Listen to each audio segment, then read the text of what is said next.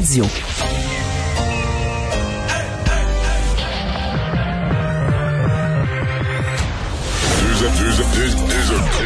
Deux animateurs cohérents, deux visions différentes. Une seule émission, pas comme les autres. Mario Dumont et Vincent Dessureau. Cube, Cube Radio.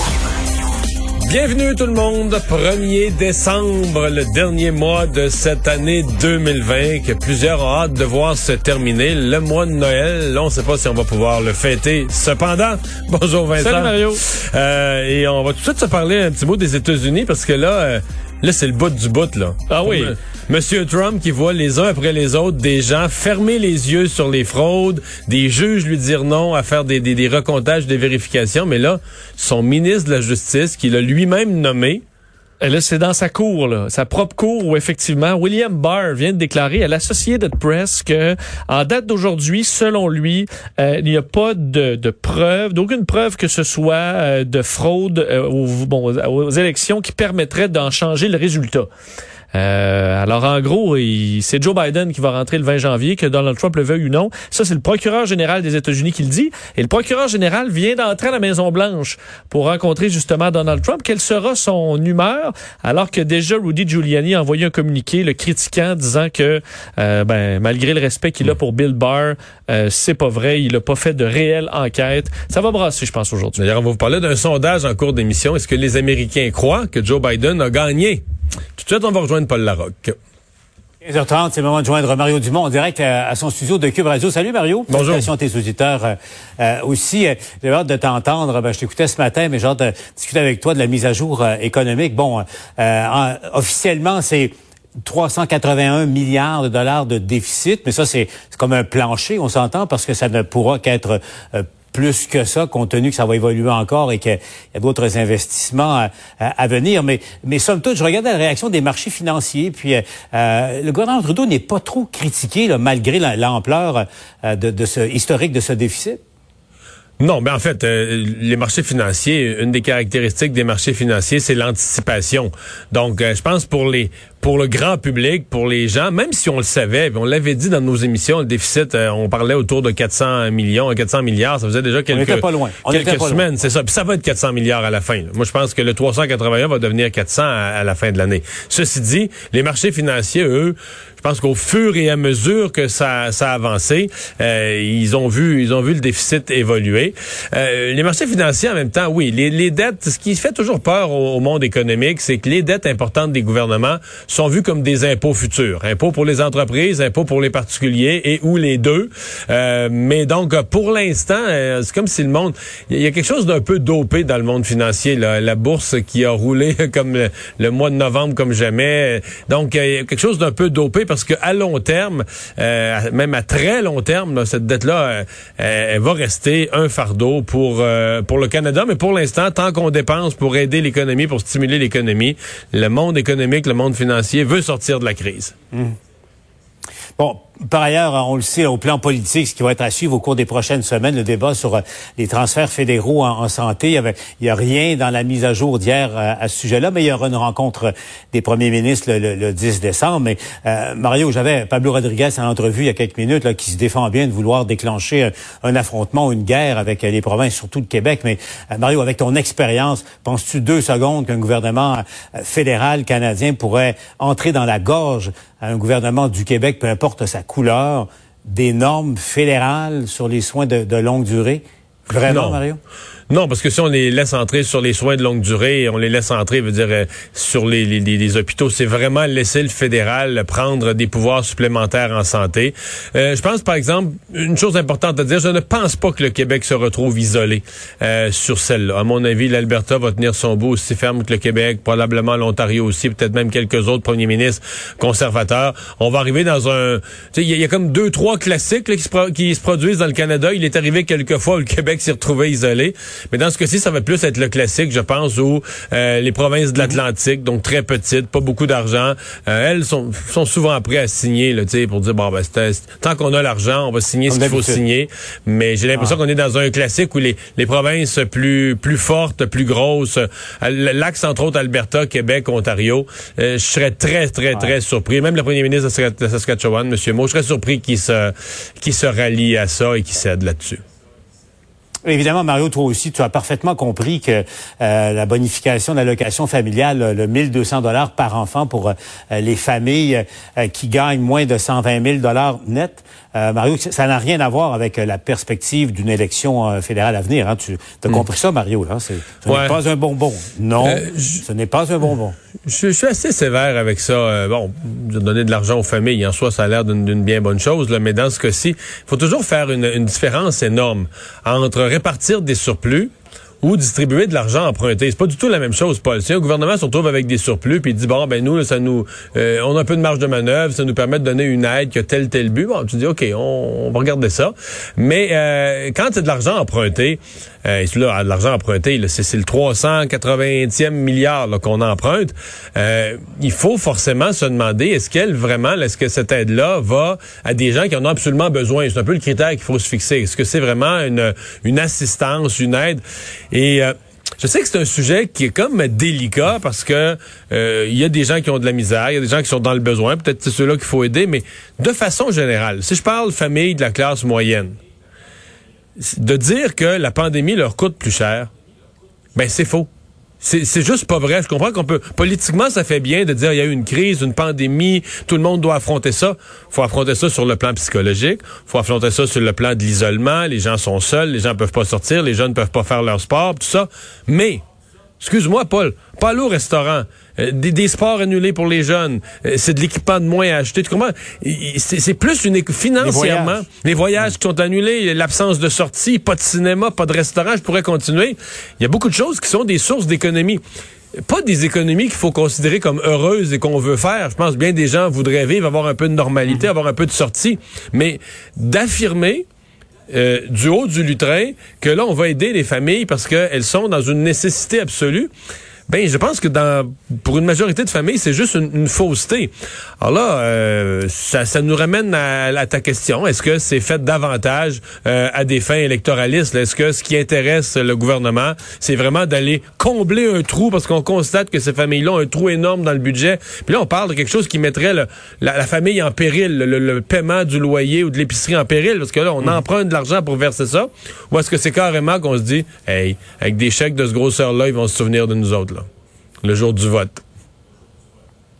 Parlons de la pandémie, euh, Mario. Bon, le point de presse est assez clair. Merci du premier ministre. Son message aujourd'hui, euh, ça va mal. On s'en va dans le mur. Le 11 décembre, au train où ça va, c'est clair. Oubliez vos plans pour Noël. J'avais la docteure Nathalie Granvaux euh, tout de suite après là, qui me disait, elle, ça fait déjà une semaine, qui a dit, écoutez, attention, faites pas trop de grands plans parce que ça sera pas possible. la réalité va nous, va nous rattraper. Mario, le problème, c'est qu'il y a des hôpitaux. Là, il y en a 4-5, des, des, gros hôpitaux. Là, le gardeur, Pierre Boucher, euh, euh, du côté de, Saguenay également, l'hôpital de Chicoutimi, qui sont carrément sur le point de, rupture de service dans certains cas. Mario, c'est de plus en plus sérieux, là. Oui, oui. Euh, moi, depuis lundi matin, là, quand, quand j'ai vu les chiffres, bon, jeudi, vendredi, j'étais parti du travail vendredi soir avec l'idée que, ouf, que les chiffres s'en vont pas dans la bonne direction samedi, dimanche, lundi, trois autres journées. Euh, les hospitalisations qui sont reparties euh, à la hausse quand même pas mal. On a franchi le cap des 700. On a dépassé avec le cap des 700 personnes hospitalisées ce matin. C'est toujours pas une situation hors de contrôle au Québec. Nommons-la comme c'est pas une situation hors de contrôle. Mais dans l'esprit où je me remets dans la peau du gouvernement, on veut garder les écoles ouvertes, on veut garder les emplois, donc les entreprises de production ouvertes, etc. On veut pas revivre un confinement. Euh, on, est sur un terrain, là, on est sur un sable mouvant, c'est un terrain extrêmement fragile. Puis on voit difficilement comment. Parce que là, si la tendance se poursuit, on va arriver là, au 11 décembre, on va être aux alentours des quoi, 1500 cas par jour. Mon avis, on est dans la zone. bon, là-dessus, je ne pense pas qu'on va tout interdire. Moi, je pense que le gouvernement a quand même fait le calcul que le message de tout interdire il serait trop dur, euh, il serait trop trop fermé. Euh, euh, est-ce qu'on pourrait réduire, par exemple, de quatre journées à deux ou encore moins de journées, demander aux gens de ne faire, si possible, qu'un rassemblement? Mais moi, je pense qu'il va y avoir un mélange de un peu plus de restrictions, mais surtout un appel aux gens de dire, regardez, on le permet. je sais que ça peut paraître contradictoire. On le permet pour ceux qui s'ennuient trop, qui, qui veulent vraiment. Mais si possible, faites-le pas. Je pense qu'il va y avoir un peu de ça. On voudra pas, on voudra pas que le, titre dans le journal, ce soit qu'on a interdit Noël. C'est trop gros, c'est trop dur, c'est trop déprimant. On va faire un appel aux gens à leur imagination. Faites-le en vidéoconférence, faites-le de mille façons, mais évitez le plus possible les rassemblements. J'ai l'impression que ça va, le message final, c'est vers ça l'entonnoir où on s'en va. Et je le rappelle pour les gens qui, nous écoutent, qui n'ont pas suivi le point de presse nécessairement. Donc, euh, la décision finale pour vos plans de famille, euh, ça viendra le 11 le 11 décembre. D'ailleurs, d'ailleurs, Paul, quoi? Moi, je, je, me demande... 14 jours avant. Tu sais, ouais. Est-ce qu'on aurait pu attendre un peu plus? C'est la tendance. Ouais, c'est ça, on m'a expliqué. C'est parce que la tendance, au fond, il, il, il la voit, il la décèle 14 jours à l'avance. Pense Bref. C'est, c'est le, 11, prenez ça en note, le 11, vendredi 11, vous saurez euh, si oui ou non il y aura des rassemblements permis. Ah oui, il y a un autre euh, élément, là, enfin, un autre euh, dommage collatéral de la pandémie dans le monde de, l'enseignement. On va en parler avec Bénédicte Lebel. C'est plusieurs cégeps universités, Bénédicte, qui, qui tiennent à, à, tenir des examens avec la présence physique des étudiants. Évidemment, pour une question d'équité, euh, l'intégrité, si on veut, de, la démarche pédagogique. On, veut éviter euh, du trichage, carrément. Mais là, ça soulève tout un débat, là, oui ou non, la présence des élèves euh, dans, des locaux. Oui, et l'affaire, Paul, c'est que c'est à géométrie variable. La ministre, Danielle Mécan, l'a clairement dit, selon les établissements et même à l'intérieur des établissements. Donc ça, ça vient déranger certains élèves. Il y en a certains étudiants qui me disaient, moi, j'ai fait pratiquement toute ma session, mes examens de mi-session à distance. Et là, on me demande à quelques jours de Noël de me rendre, par exemple, pour Polytechnique, au Palais des Congrès qui ont loué des salles où, oui, on va respecter les règles, mais je sors de mon confinement euh, pour quelques jours. Pourquoi est-ce que moi, je dois le faire alors que dans d'autres écoles, dans d'autres universités, ce n'est pas le cas? Il y en a qui s'inquiètent pour le plagiat. Est-ce que la valeur des diplômes euh, sont tous les mêmes, justement?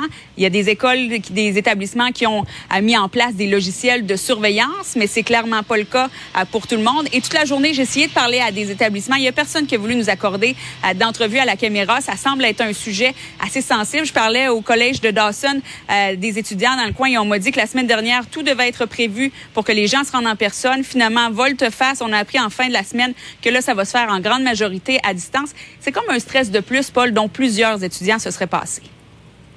Il y a beaucoup de triches qui peuvent se passer en ligne. C'est difficile de... Euh, euh, surveiller euh, tout ce que les élèves font pendant qu'ils font un examen en ligne. Ils peuvent se contacter entre eux aussi. Mais d'un point de vue santé, c'est probablement la bonne décision à faire. Il y a certaines personnes qui se sentent plus à l'aise de faire des examens à l'école. Puis il y en a qui c'est moins motivant de faire un examen chez eux. Puis aussi, euh, on va être honnête, la triche, là, beaucoup, beaucoup d'étudiants pourraient tricher en ligne. Il y a quand même comme 40 personnes au max dans une classe. C'est comme je sais pas si ça me tente d'aller en classe avec 40 personnes. Puis les classes sont pas tant grandes que ça. Là ça augmente le risque. C'est comme un manque de préparation. J'ai l'impression au niveau euh, de, la, de, la, de la réorganisation de en présentiel et euh, en ligne qu'ils ont comme juste gardé les mêmes programmes, même si c'est pas particulièrement adapté. je pense que ce qui est important, c'est que la semaine avant Noël, ce soit en ligne, comme ça le monde peut voir leur famille à Noël. Je pense que c'était ça le principal enjeu, puis c'est ça qui, qui, a été obtenu par l'association étudiante. Là. Ouais, parce que c'est l'autre aspect de, de, cette problématique, Mario. Mais, mais qu'est-ce que tu en penses? Si et un gros si ont réussi à, réunir les conditions euh, euh, sanitaires voulues, là, deux mètres et puis bon, tout ça. Euh, est-ce que c'est pas un peu normal que des examens se tiennent sous surveillance, en présence d'un prof ou même de quelques profs? Ouais, c'est parce qu'il y a une chose qu'il faut bien établir. Quand on, dit la phrase, les établissements d'enseignement craignent la, la tricherie et tout ça, ils craignent pas là. Ils l'ont constaté le printemps passé là. Ils, le craignent basé sur non pas sur une impression ou une crainte intellectuellement montée. C'est c'est l'expérience du printemps passé. Il y a une forte impression euh, qu'alors que tout le monde était un peu pris par euh, par surprise de vitesse, que rien n'était préparé. Alors c'est pour ça. Je sais que ça peut paraître pour certains absurde dans le sens que tu fais toute ta session à distance à partir de la maison. Puis dans la semaine où on te demanderait de te mettre en isolement pour aller voir ta grand-mère, Là, on te force à aller faire un examen en étant présent. Que, euh, vu comme ça, ça paraît bizarre, mais je sais pas comment on peut, euh, je sais pas comment on peut faire autrement. Je sais que dans, dans plusieurs matières, on dit il y, y y a une façon de faire un examen où tu peux pas tricher, où on te fait vraiment écrire une réflexion sur des problèmes, etc. Donc c'est vraiment le fruit de ta, ta réflexion, ta résolution de problèmes. Mais c'est pas dans toutes les matières où c'est facile à faire. Donc euh, il va y avoir, je pense qu'il y, a- a pas de doute qu'il va y avoir certains étudiants qui vont devoir briser là, mais comme des gens qui travaillent dans des commerces, comme des gens qui travaillent dans des services essentiels, certains étudiants vont devoir, euh, pour réussir leur session, comme d'autres pour gagner leur paie, puis certains étudiants vont devoir euh, rompre avec ce qu'ils auraient aimé être une quarantaine, et là vont devoir se, se- se conduire euh, en conséquence pour les, les parties de Noël, soit y renoncer, ce que le gouvernement recommande, ou encore, euh, ce que certains ont dit qu'ils allaient faire, ben, c'est de dire, regarde, je vais y aller, mais je ne me tiendrai pas à deux mètres, je vais me tenir à trois mètres avec le match, je vais, tenir, je vais me tenir dans une position de prudence encore plus, encore plus extrême que les autres. Euh, Il y a pas, euh, tu sais, à un moment donné, il y a des, des solutions là, qui n'existent pas, il y a des situations qui n'ont pas de, de solution miracle, et c'en est une. Ah, a pas... Mais tu as tellement raison, il n'y a pas de solution facile. Puis il faut dire que 2020 n'est pas une année facile. Point, euh, point à la ligne. Vivement 2021, Mario. Vivement Ouais. 2021. Merci. Au revoir. On se reparle demain.